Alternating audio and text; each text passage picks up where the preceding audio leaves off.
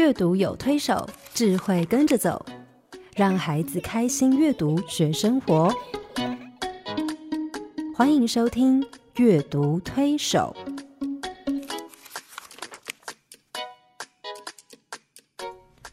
各位听众朋友，大家好，我是黄乃玉。大家好，我是刘青燕，欢迎大家再度加入我们阅读推手的行列啊！希望透过这个节目，大家所有的家长跟老师都可以成为孩子阅读上很得力的推手。对，最重要的是要先认识图画书呀。对，除了认识图画书，认识小孩，我们也要知道怎么样带孩子一起阅读图画书。嗯。对啊，我想经过我们上个礼拜的节目的讨论啊，不晓得大家是不是觉得以后看图画书会有比较不一样的感觉啊，而且也可以比较不必那么怕它了。对，所以很多家长其实我们在演讲完以后，他们就会表示说：“哇，原来图画书跟他们想的完全不一样。”原来我误会你。所以他们有时候自己读完一本书，跟我们后来听我们讲完一本书之后。啊，他们对同样一本书的感觉会有天南地北的差别。因为我觉得，我我就像我们讲说，开卷有益，所以呃，我记得以前曾经有很多家长跟老师跟我说过，他说。哎呀，黄老师听了你介绍那些书以后，我们回去用，发现真的很好用哎。嗯，我小孩听了那个很感动，他以后就不打弟弟了。他们就觉得哎很管用，然后就开始觉得说，好像图画书是一种药物一样，可以拿来用的哈。对，可以治疗某些问题。对，小孩有什么偏差行为或者是态度上的不对，对，然后就好像只要找一本好对的书，就可以对症下药。没错。后来有也有一些家长好可爱哦，他们就跟我说：“哎呀，黄老。”老师怎么办呢？因为我现在只要一拿起书来，要跟跟小孩说：“来来，我们来共读。”小孩就说：“我又没有做错什么。”我有一次去一个学校演讲，就碰到一个老师跟我讲这件事情。他说他要带孩子一起阅读，可是他好挫折。我说为什么？他说有一次他进教室要开始上阅读课。结果才拿了一本书，跟小朋友说：“今天我要跟你们讲这本书的故事。”有一个小朋友就举手说：“老师，对不起，你可不可以直接告诉我们，我们又做错什么事？”小孩太精了，嗯，对，因为我觉得大人如果把阅读这件事情有一个错误的认知的时候，嗯，其实对孩子来说，阅读反而就不是一个真正的阅读。我想，我们一般的家长很容易把两个东西搞两个概念搞混，嗯，一个是阅读，一个是。读书对，但是我觉得英文分得很清楚，对不对？英文的阅读用 reading，对，读书用 studying，对，reading 跟 studying 之间的差别在在到底在哪里？哦，有一个小朋友告诉我，他有很好的答案，嗯，我非常的佩服，他一点下跪，他说，阅读是为自己读。读书是为别人读，这个别人当然包括爸爸妈妈跟老师啦。对，其其实就在这里，阅读是为自己读，它是一个比较主动性的，是比较需要热情的，是而且它比较有乐趣。你知道，小孩对喜欢做的事情会一直想要做。对对，那读书呢，为了学习，是。所以今天不管他有没有肚子痛。喜不喜欢，心情怎么样，他都得去学校上课。对，而且有进度。所以很多家长会觉得说，好像只要跟书有关的东西，责任都在老师那边。事实上是不对的。对，阅读这件事情其实必须从小去养成它。对，其实大部分应该是父母该肩负的责任。是，我们也发现，其实阅读。一开始啊，一开始，当他孩子甚至就像我们讲图画书，很多孩子他根本还不懂不识字的时候，他就开始在看书了。嗯，那他这个看书其实。这个整个的过程为什么要陪他？为什么大人要懂？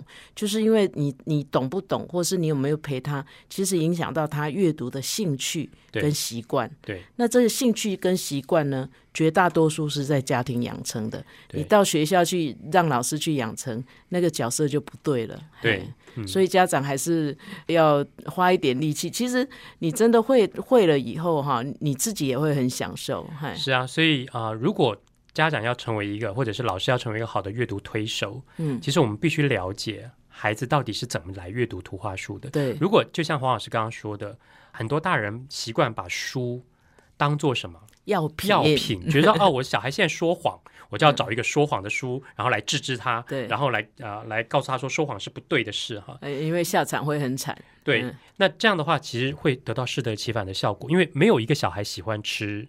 药是对他们喜欢吃糖果，但却没有一个小孩喜欢吃药啊。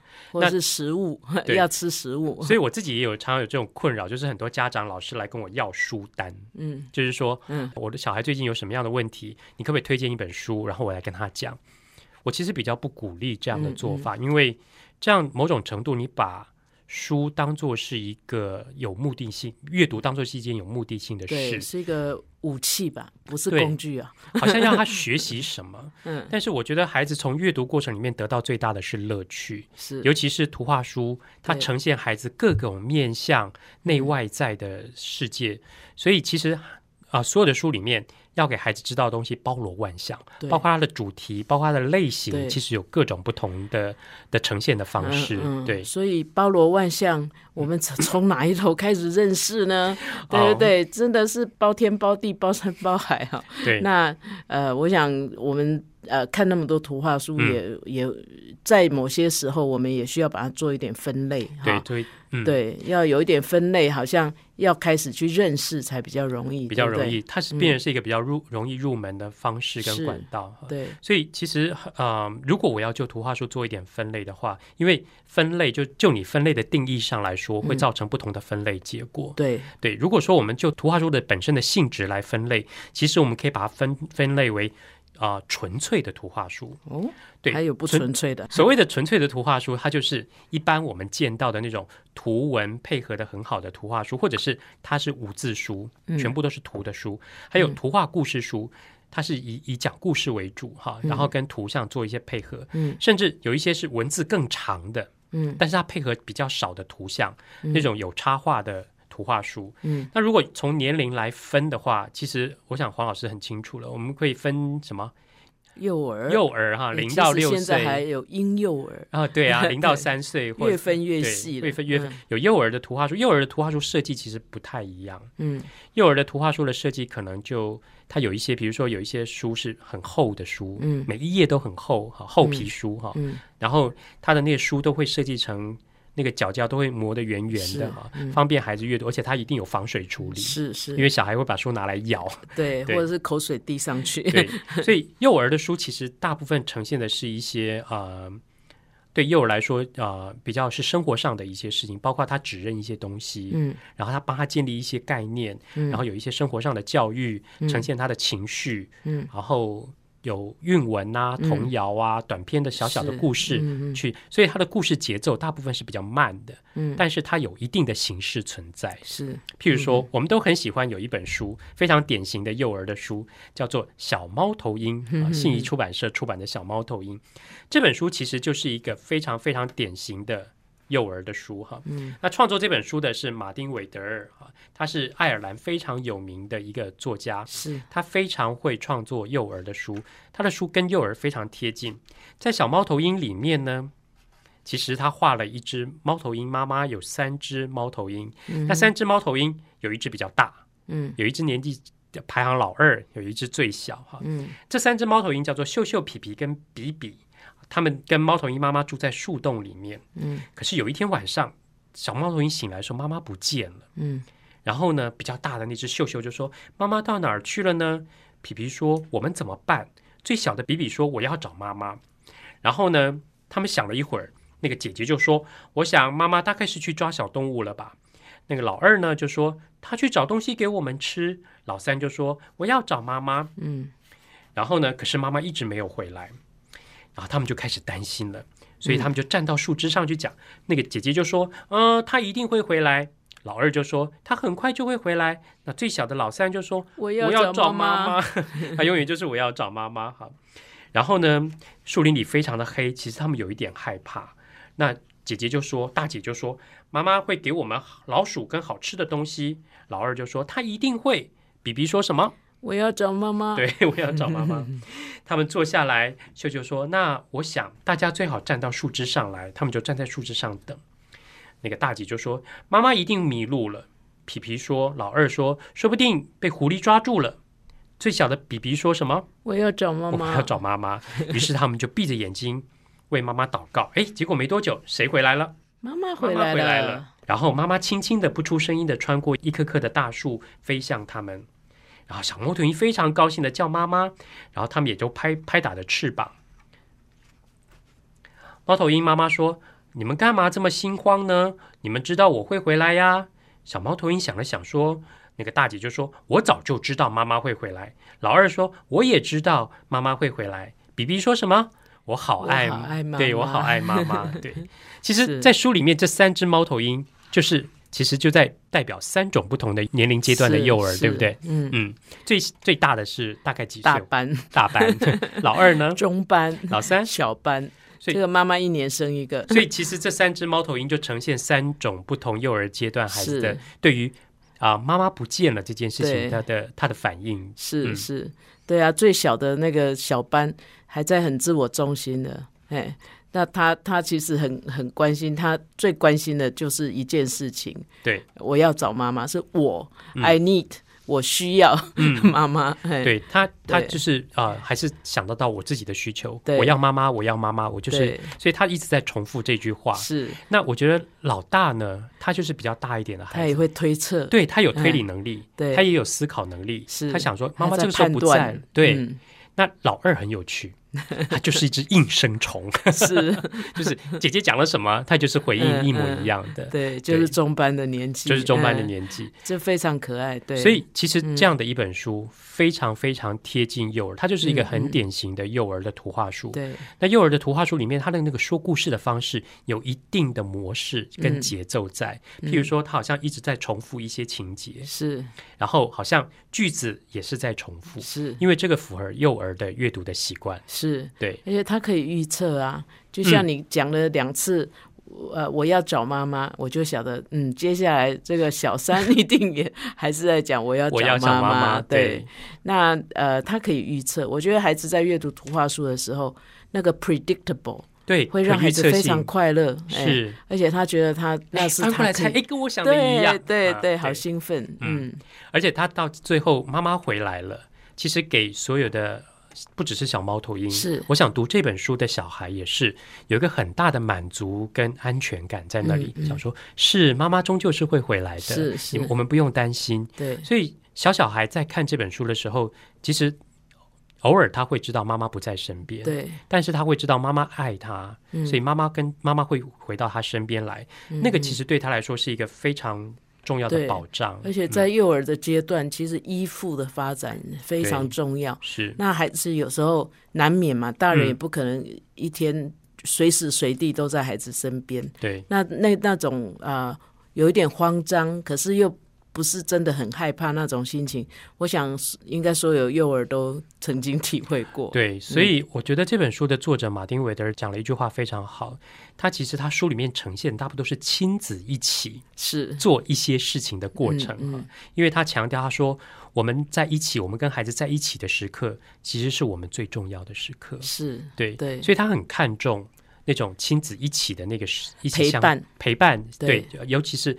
他他很多书里面在强调幼儿的那个依附关嗯依附的那种心理，跟嗯依附的那种跟大人的依附关系，对。那个对孩子来说是成长过程里面很重要、很重要的一个保障。其实那嗯。种需求哈，我觉得如果大人懂的话，他就不会觉得孩子好烦哦。嗯，嘿，我只不过出去一下，你这叫什么叫？对，啊？那而且你要知道，有有时候这种依附关系没建立好，嗯。等大人回头想要跟孩子亲亲密的时候，对。其实孩子也也觉得怪怪的，他也会躲你。是啊。哎，，然后大人就又觉得说我孩子跟我都不亲，对。那他要跟你亲的时候，你又不跟他亲，对。嗯。而，且这本书里面同时呈现手足的关系，，是是，尤其是你看那个姐姐都没有觉得那个应声虫很烦，嗯嗯。也没有觉得一直讲一样的话的那个是。呃比比老三很烦，嗯。她反而是可以以姐姐的身份，以老大的身份，嗯，给弟弟妹妹一些暂时性的安全感，是是。然后呢，甚至让他们去好好的去面对妈妈不见这件事情。其。实他到后来也有一点开始他当然有担心了，他当然对，因为久了，他当然会有一点点担心。但是我觉得，呃，弟弟妹妹因为这个姐姐，也不会因为啊、呃就是说妈妈不在而而造成很大的惶恐。是是对。是，各位听众朋友，听了刚刚这个小猫头鹰的故事哈，我们呃是不是更清楚了？原来一个图画书里面的角色哈，其实是那个作者本身要很蛮清楚了解孩子在那个阶段的特性，对，他才能够抓住他们的心，然后可以写出那种让孩子觉得说对了，对了，就是这样的。对，这就是我，我就是跟他一样。对，那么那么简单，可是又那么的不容易哈。对，那我想，其实我自己哈，在看图画书的时候，我有时候也觉得有些作者非常让我敬佩哈，嗯，因为他们真的是很懂得尊重孩子。是，因为在大人的世界里面，觉得孩子就是幼稚无知，然后呃，是一个 dependent，他是依赖你的，他什么都不懂，他什么都不会，然后。是要你教训他 哈，他才会呃学好的那种呃小动物啊。嗯，那其实我最近在思考一句话，就是说，真的人哈，人是一个受造，我们是被创造的。然后这个受造是多么的奇妙可畏。嘿，那我觉得有有些好的图画书哈，它会之所以成为经典，其实就是在于当我们在亲子共读。让孩子在听这样的故事的时候，他真的觉得自己真的是可以顶天立地，对他可以不必那么的自卑，或是觉得自己什么都无能，即使他还很小。嗯，嘿，那我觉得这样的书其实是我们大人很需要看的。是，我觉得要不要举一本例子？我觉得图画书创作者我很佩服的一点是，他们从来不轻看小孩。是。虽然他们的故事写的很简单，是，但是在那个很简单的化繁为简的那个艺术里面，去呈现很深刻的东西。嗯，即便是对很小很小的孩子来说，他也不会轻看他的特质、他的思考能力或者他各方面的能力。因为我觉得，其实图画书跟小孩很像。嗯，有一些小小孩，我们大人会觉得说啊，小小孩因为表达能力不是那么好，我们会觉得说他好像就。没有很好，对，笨笨的，没有思考能力，没有什么，所以我们小时候常常会听到大人骂我们说啊，台语伊那朗无听波吹，嗯嗯，小孩子就是只能听不能表达。但事实上，我自己跟小朋友阅读的经验里面，其发现其实他们有很深的思考，虽然他们的表达能能力不是那么好，嗯，所以我觉得图画书创作者知道这一点。那他们在他们的创作里面，虽然是用很简单的故事，嗯，可是有时候包藏的那个寓意非常非常的深远，甚至对我们大人来说都是很对。很大很重要的启发。对，比如说我我带了一本书，这本书比我们两个都老，因为它是啊，好安慰啊，对，它 一九四五年出版的哈，所以距今已经六七十年前的故事了。可是它非常隽永，到现在他还是不停的被阅读哈。嗯，这本书呢很简单。其实就是写给三岁小孩看的书，字非常非常的少，我可能从头到尾念完不到一分钟。嗯，但是这本书它里面的寓意非常的深远。这本书叫做《胡萝卜种子》，啊，是上译出版社出版的哈。讲一个小男孩把一颗胡萝卜种子埋在土里，埋在土里以后呢，他的妈妈跟他说：“哦，这颗种子恐怕不会发芽哦。”他的爸爸也跟他说：“嗯。”他恐怕不会发芽。他的哥哥也说：“哎呀，他不会发芽的啦。”可是每一天呢，小男孩还是拔掉种子四周的杂草，并且在上面浇水。可是什么都没有长出来。等了好几天，还是都没长出来。于是爸爸妈妈跟哥哥就跟他说：“哎呀，早就跟你说过了，这颗种子不会发芽的啦。”但是每一天呢，小男孩还是拔掉种子四周的杂草，在上面浇水。结果有一天，一颗胡萝卜长出来了，就是跟小男孩原来想的一样哈。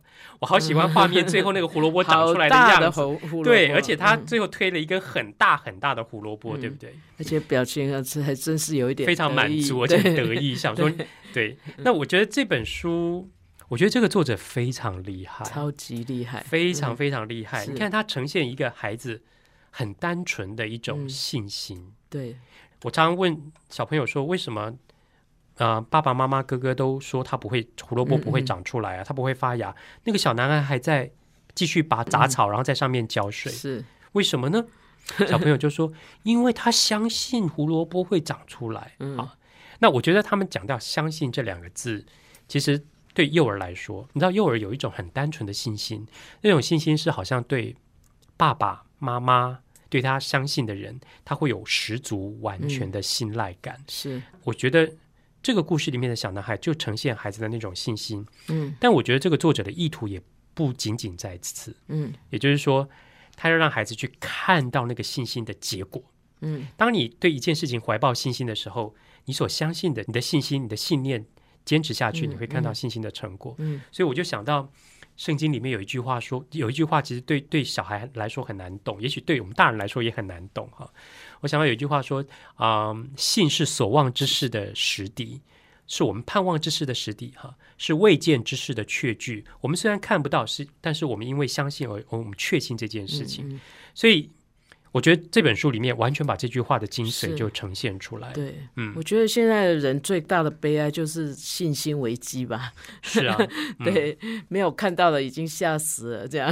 对 对，所以我觉得，其实我也问过小朋友，我说：“哎，那爸爸妈妈跟哥哥难道不爱他吗？他们为什么一定要？”泼他冷水，然后那个小朋友就说：“因为爸爸妈妈小时候，他们的大人也是在泼他们说，可见一代一代都种过胡萝卜，然后都被泼冷水，然后就不管它，然后就果真什么都没长出来。是，所以我觉得这本书对大人也是一个很好的提醒，就是我们常常扮演那个泼冷水的角色。是，也就是说，这个小男孩在种这个胡萝卜种子在土里面的时候，他对这颗种子。”对上帝赋予这个种子的生命是有信心的，是，所以他一直做那件事情，拔杂草、浇水，是尽他的本分。对，因为他相信这个胡萝卜会长出来。对，可是就像黄老师说的哈，你要故事里面泼他冷水，都是他最亲近的人。对。对，所以这个其实我们在面对孩子的这些，包括他的行为、一些态度，还有他的一些想法，他想做的事哈，甚至大一点孩子的梦想等等。是不是我们要避免成为那个泼冷水的角色？嗯，对。其实对大人来讲，我自己看了，我觉得有时候大家在批评这些教育环境啊，嗯，我觉得其实从这本书里面，你看一个胡萝卜的种子是不是长成胡萝卜，其实需要的是阳光、空气、水。是。可是我们并不是上帝，我们不能够制造阳光、空气、水，我们不能控制那个。可是我们能做的就是拔草。茶水，茶水。可是叫他成长的是上帝嘛？对。那我觉得有时候我们对孩子的心情，好像也不要揠苗助长哦。是。好像你做了你该做的事情，然后他还不长，你就开始呼风唤雨啊，然后骂东骂西，对，骂东骂西。然后我就觉得说，这个社会怎么会变成这个样子？那叫孩子怎么活下去？是。大人都这么没信心。嗯，对，所以我想一本书，其实一本好的书，其实不只对小孩有一些启发性，是啊，甚至对我们大人也是有很多提醒。是是，对。那虽然它是幼儿的书，嗯，虽然它是幼儿的书，所以我常常提醒很多大人是，你不要轻看这些幼儿的书，这些给小小孩看的书，其实都有很大的学问在里面。对对。那这个是幼儿的书，嗯，那。除了幼儿的书，当他年纪稍大一点，进入学龄的时候，也有一些书是预备给学龄的孩子看的。我们称为儿童图画书。那这些图画书里面就包含很多很多不同的类型、不同的主题类型。有的呢，它呈现孩子的情绪、对情感、对成长、心理等等的各个层面，包括生活的啊人际关系等等各种层面。那也有的书呢，它是比较是知识类的、科学类的。甚至艺术类的书哈，其实都被归类在儿童图画书里面。嗯嗯，那我觉得图画书创作者很厉害，是嗯，每一个图画书的创作者在他的作品里面都有一些讯息要释放给孩子。对，有有一些话要跟他们讲。对，其实很多我们去看图画书，我自己在看，常常觉得图画书创作者也有很多道理要讲的。对，只是他们不像我们。大人常常在用唠叨的方式在讲道理给孩子听。是我碰过一个小孩，曾经跟我说，他妈妈很唠叨，然后每次就在那边念念念念念。我说，那妈妈在念念念你很烦的时候怎么办？他说他会把耳朵自动关机。我说，我就想说，当一个孩子把耳朵自动关机的时候，这其实是一件很危险的事啊。是啊，是，因为大人唠叨的事，通常都是觉得是重要的事。那个把大人话当耳边风，好像三号也是我们自己把它训练出来的，是不是？对。那我觉得图画书创作者就很厉害了，对。即便他是一个啊有道理要讲的，嗯呃内容，他还是会把它变成一个非常精彩的，有一个甜甜的糖衣在那边包装，甚至是很枯燥乏味的知识，嗯，或者是自然科学的东西，它还是可以用非常好看的故事去做包装。是。譬如说我带了一本。呃，刚刚说胡萝卜种子是一九四五年哈，六七十年前的作品。我带了一本《百岁人瑞来 》，百年的童年吗？百年的书瑞来。对，这本书其实就是一本知识类的图画书。那但是它是一百零二年前瑞典出版的一本书。哇。非常非常经典，而且非常早的一本书。嗯嗯，它虽然是一百年以前的书，你现在看起来却一点都不旧哈。嗯，因为它把那个图画书怎么去传递一个生活知识，包装的非常非常好。嗯，这本书呢叫做《贝雷的新衣》，是亲子天下杂志出版的一本书哈。那这本书的作者是瑞典人，所以他在他的图像里面其实呈现了当时一百年前瑞典人的生活。我们现在要穿一件衣服很容易，对不对？嗯。我们都只要去 服装店是买一下，甚至上网按个钮，对，衣服就会自动来了，对不对？我们可以想象一下，一百年前，嗯，当一个人需要一件衣服，那大费周章了，对他大费周章。所以对现在的孩子来说，我要一件衣服很容易，嗯，可是他并不会去思考。一件衣服是怎么形成、怎么做出来的？哈，那这本书其实就透过一个小男孩的亲身的示范跟经历，去呈现孩子，去告诉孩子这些衣服怎么做出来的知识。哈，比如他一开始看到一个小男孩，他抱了一只羊，嗯，这个小男孩养了一只羊，然后那只羊的羊毛越来越多了，嗯，他就把羊毛剪下来，因为他想要有一件新衣服，嗯，可是他只有羊毛。嗯，羊毛需要经过很多道的处理才可以变成衣服，所以他第一件事情就跑去找他的奶奶说：“奶奶，你可不可以帮我把这些羊毛梳一梳？”嗯，奶奶说：“好啊，我可以帮你梳，只要你帮我在院子里把花草浇完水就可以了。”以工义工，对，以工义工。所以那个小男孩就是帮奶奶在那边浇水、拔杂草，奶奶就帮他把那些羊毛都梳好。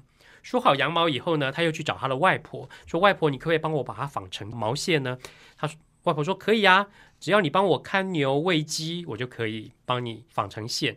于是那个小男孩就帮外婆看牛，帮他喂鸡，外婆就帮他纺成毛线。纺成毛线以后，他希望的不是一件，你知道那个衣服，它毛线不是那种灰灰白白的，他希望是一件蓝色的衣服，漂亮一点。对，要漂亮一点，所以他就去找舅舅。那舅舅呢跟他说：“好啊，如果你去帮我买东西，那剩下的钱就让你去买染料。”于是他就去帮舅舅买东西，自己也买了染料，然后他把那些毛线染成了蓝色。嗯，有了毛线以后呢，要把它织成布，所以他就去跑去找妈妈说：“妈妈，你可以帮我织成布。”妈妈说：“好啊，只要你帮我看着弟弟，帮我喂他吃喝奶，喂他吃饭，帮我看住他，我就可以帮你织布。”嗯所以小男孩就啊帮妈妈做这些事，然后就织成布。织了布以后，他去找裁缝师。希望裁缝师帮他做成衣服，但裁缝师说：“可是我有那么多事情要做，你帮我喂猪，帮我弄，帮我弄那个干草，帮我把柴劈好啊，搬到屋子里面。”嗯，所以小男孩就去做了这些事。之后呢，哎，那个呃，裁缝师真的帮他做好了一件衣服，而且那件衣服是一件蓝色的衣服。嗯，那我觉得这个故事最后呢。我觉得结束的点非常好，这个小男孩就穿着他这身新的衣服，跑去跟那只小绵羊说：“谢谢你送我这件新衣服。”对，是。那这个作者心呢？对，用一个很简单、很有趣的故事，把一件衣服如何形成的过程，对这个很重要的知识传递给小孩。而且这中间有很多人的心血哦，对，不是你这几块钱的问题，对，而是很多人的爱心，很多人的。努力工作在里面哈，是哎，我怎么听起来好像也有类似的故事的书，是不是？对，如果如果听众朋友刚好没有这一本的话，是那他还会有什么书可以看啊？有。之后出现了好几本类似这样的啊形式的书，包括阿丽的红斗篷，是。包括安娜的新大衣，嗯，其实都是 follow 哈，跟追追随着这个说故事的方式，然后让孩子去看到一件衣服、一块布是怎么以物力为对怎么产生的。是。那我觉得这本书其实同样给孩子一个很重要的概念是。啊，天下没有白吃的午餐，所有的事情，所有的东西都必须付上代价。嗯，即便这个小男孩个子小小的，年纪小小的，他还是必须要为他所要得到的东西去付出一点代价。是是，我觉得这个对小孩来说很重要。对，而且有付出代价，也比较会珍惜吧。对，哈，最后知道别人对他的那个爱是，而且最后你拿到东西的时候，你必须怎么样？感恩，感恩。对，你要去，他去跟那个小小绵羊说：“谢谢你送我这件衣服。”是。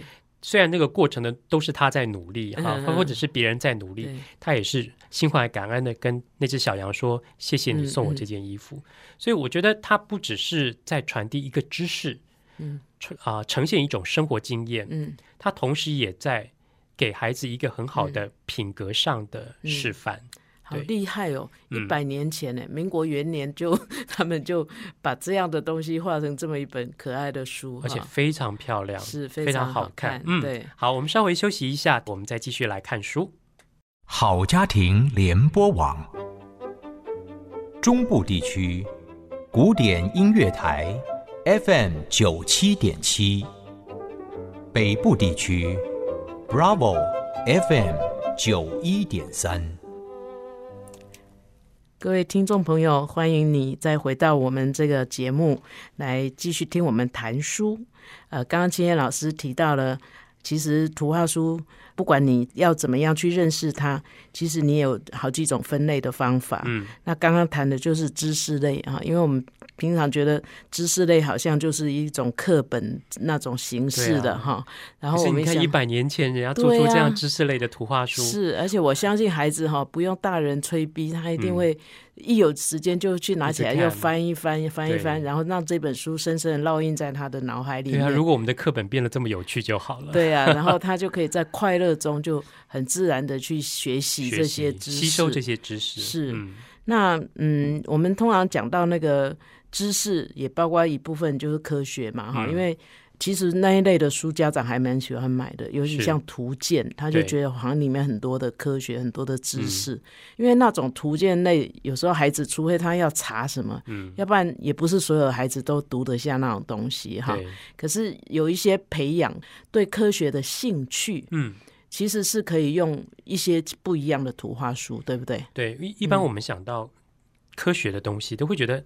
好像一大堆数字，一大堆实验，一大堆硬邦邦的东西。对，但是我觉得这个东西没有办法让孩子去体会理解。嗯，那一开始让孩子怎么去培养对于自然科学的兴趣，其实是有一些方式的哈。第一个，小孩一定要觉得这个东西有趣，对他才会一直想要。啊，读想要看，想要了解。如果一开始我们让他去了解一些很硬邦邦的实验，譬如说去背化学周期表，然后去看一些很生硬的东西，其实对他来说就是抹杀他。嗯，那我觉得图画书创作者其实很很厉害的一点，就是他们可以把那些生硬的知识、科学的东西啊，观察、记录、研究报告，转化成一个。非常有艺术性，甚至有带着文学性的一本作品哈。是。那我今天要啊，其实再跟我们分享一本书吧。对，这个这个例子非常特别哈。这本书是在呈现自然科学的一本图画书，叫《苹果与蝴蝶》。是。那这是一个意大利创作者所设计出来的书，他是艺术学院毕业的。那他其实对于学龄前的儿童非常非常感兴趣，因为你知道学龄前的儿童其实都不识字，对不对？嗯。那他们。比较发达的是语言跟视觉的观察能力，所以他在教养两个小孩的过程里面，他发现到其实小朋友的那个视觉跟表达能力非常强，嗯，于是他就创作了一系列的，把那些自然科学的东西创作成一系列的无字书。好厉害！这书一个字都没有，嗯，只有他的画。封面有五个字，叫苹果和蝴蝶，还有他名字。其实他就他就创都没有字，对他内页都没有字，一个字都没有。他让孩子从。图像上，我们提到孩子是图像图像思考的动物哈，那他从图像上去观察去看，然后开始对于自然生态这件事情开始产生一些启蒙的兴趣，这是给幼儿看的书哈。是，所以这本书虽然叫《苹果和蝴蝶》，黄老师你可以看到，虽然听众看不到，你可以看到我手上的书 封面是一颗什么？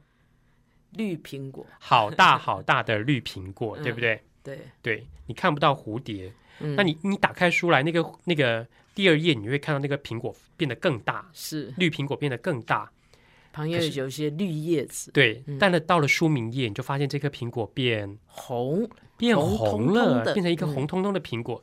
接下来进入内页的时候，它让我们看到这个苹果的剖面图。是，剖面图里面。好像我们眼睛已经开始有一个透视的能力，看到苹果的内内部哈，嗯，尤其是在苹果，你知道外面是果肉，是果皮是红的，外面果肉是什么白的，对不对？嗯，但是苹果有什么？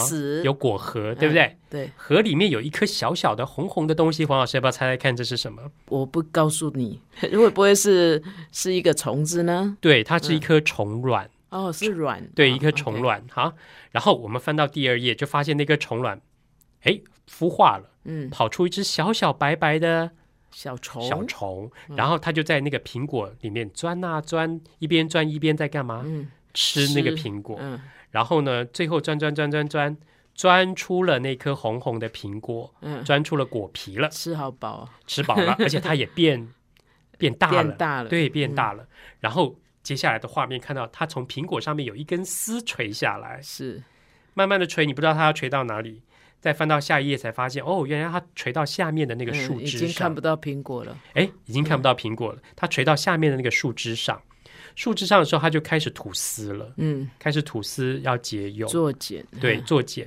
同时，你也可以看到苹果树叶的变化，嗯。本来都是绿色的，嗯，等它那个茧做好了以后呢，那个蛹做好了，苹果的树叶变成什么？褐褐色的嗯，哎，什么季节树叶才会变成褐色？秋天，秋天，，对。好，接下来我们看到叶子都嗯。叶子都掉光了，对不对？嗯，然后它还在那个蛹里面哈，那嗯。在那个茧里面。好，等到那个树枝又冒出了绿色的小嫩芽的时候嗯呢，这个蛹怎么样？开始。呀？这只蝴蝶改变，对，然后有一只蝴蝶破茧而出了，嗯，变成一只漂亮的蝴蝶，而且旁边的叶子欣欣向荣，越长越大，越长越大，越来越嗯，多。然后蝴蝶开始展翅高飞，嗯，然后哇，等到叶子一片翠绿的时候，蝴蝶开始飞，嗯，而且蝴蝶变得非常漂亮。是黄老师要不要猜猜看，它会飞到哪里呢？飞回那一棵它飞到另外一棵苹果树上去了。，嗯，那棵树呢，正好开满了花，苹果花，苹果花。嗯，那你要不要猜猜看，接下来发生什么事？然后它又开始该下软了，是不是？对，它就到一朵苹果的花上，然后在花蕊上产了一颗卵。接下来我们看到一朵大大的花，里面有一颗红红的小虫卵。然后苹果花凋谢了以后，嗯哎、苹果就要结出来了，结出来了。嗯，我们就看到一颗绿色的小苹又果，回到第一然后看到绿色的小苹果渐渐变大，然后你又可以翻回第第一页然后可以继续再翻一次。哎，这大自然的生生不息，这么可爱的书，对啊，其实你可以从这书看到多少东西。第一个，你可以看到那只小小毛毛虫怎么从虫卵嗯。变成一只蝴蝶，是。这个演演变的过程，成长跟演变的过程。嗯。然后你也可以看到苹果嗯。怎么从开花、结果、长大、变变红、成熟的过程。嗯。你还可以观察到什么？四季的改叶子对叶从叶子看到四季的改变，对不对？是。其实他把很多东西都放在这本书里面，是。还有那种生命成长的奥秘，是大自然的这种奇妙可畏，对，一个字都没有。是。他不用一个字就可以把这些东西嗯。表现得非常美，而且传达的非常非常的好。对嗯对这是我非常佩服他，所以我觉得一本好的图画书其实是一个经过精准设计的过程。嗯嗯它可以把这种生硬的自然科学的知识嗯变成是一个像连环图画一样哈，对。非常好看、非常吸引人的一本嗯书。其实图画书里面也常常喜欢用那个蝌蚪变青蛙，嗯，毛毛虫变蝴蝶是啊，然后用这样的呃来来也让我们看到说，其实人哈不是从小孩变大人，这中间有蜕变的。是，好、像刚刚那一本书，你就看到那个毛毛虫也不是呃从小虫，然后只是身体 身体长长大大了，哎，对从一公分变两公分变三公分，它就叫做成虫。嗯，它中间需要经过蜕变，然后就会对变成很漂亮的蝴蝶，是啊，哎，然后可以自由的飞翔。而且生命之间彼此是息息相关的。对，毛毛虫跟这个苹果是很有关联的，是然后苹果跟这棵树也是有关联的。是，苹果需要毛虫，对每一个毛虫需要苹果。每一个生命个体彼此之间都是有关联的。对，所以他其实就从这本书里面也同时释放出这样的讯息，让孩子可以体会。对嗯，也许孩子还不需要能够讲得出这种大道理。对，不过，我觉得这本书如果烙印进他的心里，有一天当他自己在成长，在中间呃，自己觉得好像困住了，嗯，他可能会想起这个故事，他可能会想起说。我有一天会变成蝴蝶，对我不会一直像毛，一直只是一个毛毛虫。对，对。而且我的生命对别人也是有影响的。是是，嗯嗯，对，所以我觉得一本图画书它其实很丰富的，可以呈现出各种不同，包括知识，包括科学，对，包括孩子的生活、孩子的情绪、情感等等的经验，甚至我觉得一本好的图画书其实是很有文学性跟艺术性的。是，所以有一类的图画书，它其实同时呈现艺术艺术作品跟文学作品在里面，甚至呢。我觉得有一些创作者更厉害。嗯，我我我我自己小时候很喜欢读传记，我不晓得黄老师怎么样哈。嗯，我很喜欢读传记。我我看情形，看情形。有的传记呢，让你看了很自卑，觉得我这辈子不可能像他那么那么了不起。哎，可是有的传记会让你感动。是，那那种感动的，我就会主动去看。我很喜欢看传记的原因是。第一个，我有那种偷窥别人人生的那种快感。好，另外一个就是很重要的是，我觉得我从这些传记故事里面去看到，呃，一些很好的生命的示范，所以一些角色。选了很多传记书哈，对，呃，我今天选的一本书非常特别，它同时是它是在讲一个人的传记，嗯，但是它在书里面同时呈现了文学跟艺术，啊，这本书叫做《我的反骨》，其实这本书啊是一个系列的书，是青林出版社出版的一个系列的书，叫《艺术探险营》，总共有啊七八本，都在有系统的在讲各种啊我们所熟悉的插画家，譬如说像反骨啦，像豆家、雷诺瓦。加萨特、莫内、马蒂斯、毕卡索等等，哈，嗯，可是你光跟孩子讲这些呃人物，他们会很空，是，然后会觉得很很无聊。他跟我何关？对，没有关系。然后呢，要去欣赏他们的作品，其实更难。对，那我觉得这一系列的图文创作者非常厉害，是他用一个孩子书写报告的方式去。呈现这些人的生平跟他们的艺术作品，也就是说，一个孩子去研究一个画家，然后从这个画家出生，他的小时候的他的童年，然后他的成长过程，他的学画的过经过，还有他画的第一幅画，他从什么时候开始画画，然后他画了哪些画，他的画有什么样，他从他的画上观察出什么样的特质，譬如说，梵谷有一阵子的画是用。啊，长短不同的线条去构成的，然后有里面有一些小点点哈，然后呢，他的画风有什么样的演变？嗯，然后到最后为什么成为他的画？然后他总共画出多少画来？然后他的他的画啊，他是为什么会成为伟大的画家？嗯，甚至反骨我们都知道，他过世前他只卖了一幅画，可他现在的每一幅画动辄好几亿台币，都别人的钱呢。对，所以我觉得他用一个孩子的眼光、角度跟书写方式。突然就把这些很难的、嗯，很深奥的艺术作品拉到跟孩子非常非常的贴近。嗯，那小朋友其实读这样的书里面，第一个，他的文字是有文学性的，他的他同时也呈现出这些画作的作品。嗯，然后你从这些作品里面就可以感受到那个艺术性，然后他又可以啊清楚的去了解反骨的一生是什么样成长的过程。是，对我我想，呃，我们平常如果呃，大人哈为什么会不跟孩子谈这些？因为大人自己可能从小也没有这方面的呃机会哈去认识。那如果我们呃要看这样的书，其实最好自己先。哈，先好好把自己当小小读者哈，然后好好的去看这些书，嗯，其实对我们自己帮助也很大。对，嗯，所以我觉得一本好的图画书，它其实可以呈现各种不同的类型跟关关心的主题。嗯，那我觉得呃，其实就像我们交朋友是啊，我们也不能通通酒肉朋友，对，总要有一些有学问，也不能通通有学问的，也要有一些有趣的朋友。是我们朋友也可以有不同类型，我我们看的书也要有不同不同的类型，比较平衡一点呀。所以啊，预告一下我们接下来的节目，我们下两个礼拜的节目呢，我们就要邀请到我们一个非常好的朋友来跟我们。一起来谈一谈图画书中的文学跟图画书中的艺术。耶，嗯，透露他是谁吗？不，卖个关子。所以我想，你如果要知道这个答案呢，下个礼拜听听我们的节目。那我们今天就到这边，谢谢金燕老师，也谢谢各位听众朋友的收听。接下来不要忘了听一听黄老师的小叮咛哦。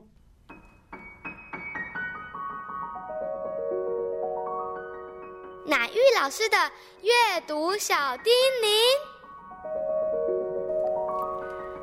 听众朋友，呃，我觉得有时候我们大人哈，在孩子眼中也是一个很奇怪的动物啊。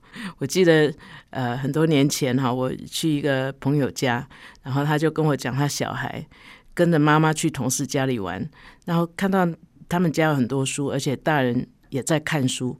那那个小朋友就问他妈妈说：“哎，妈妈，叔叔还在上学吗？”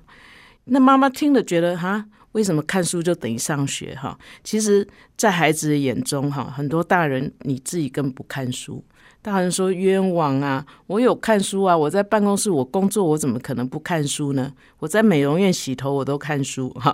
可是问题是，我们在家里的时候，有时候就忙着做家事啊，或者是我们想休息，我们就打开电视机，比较不花脑筋哈。所以呢。在孩子的眼中，哈，可能他看到的不是大人在看书。我有一次问小朋友说：“我们为什么要学习阅读？”他说：“呃，学习阅读可以让你看报纸。” 当然，我们就可以猜测到，这个孩子看到大人在阅读的时候，他阅读什么呢？可能就是报纸。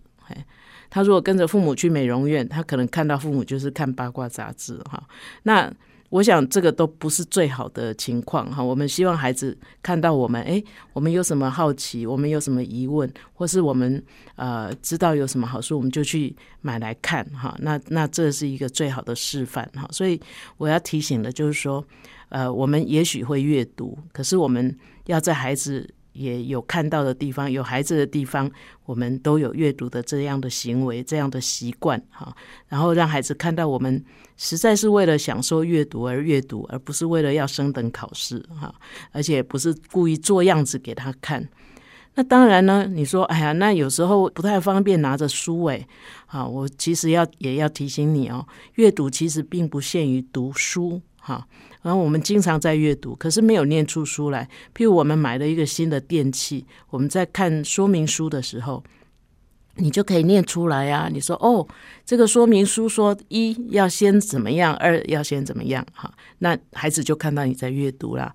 我们去买东西，我们看到食品包装上面的字，我们也可以念，让孩子很自然的看到或是听到你在阅读，哈。那当他开始知道原来这些文字。在他的生活里面是很重要的一部分，那这也是一个很好的预备。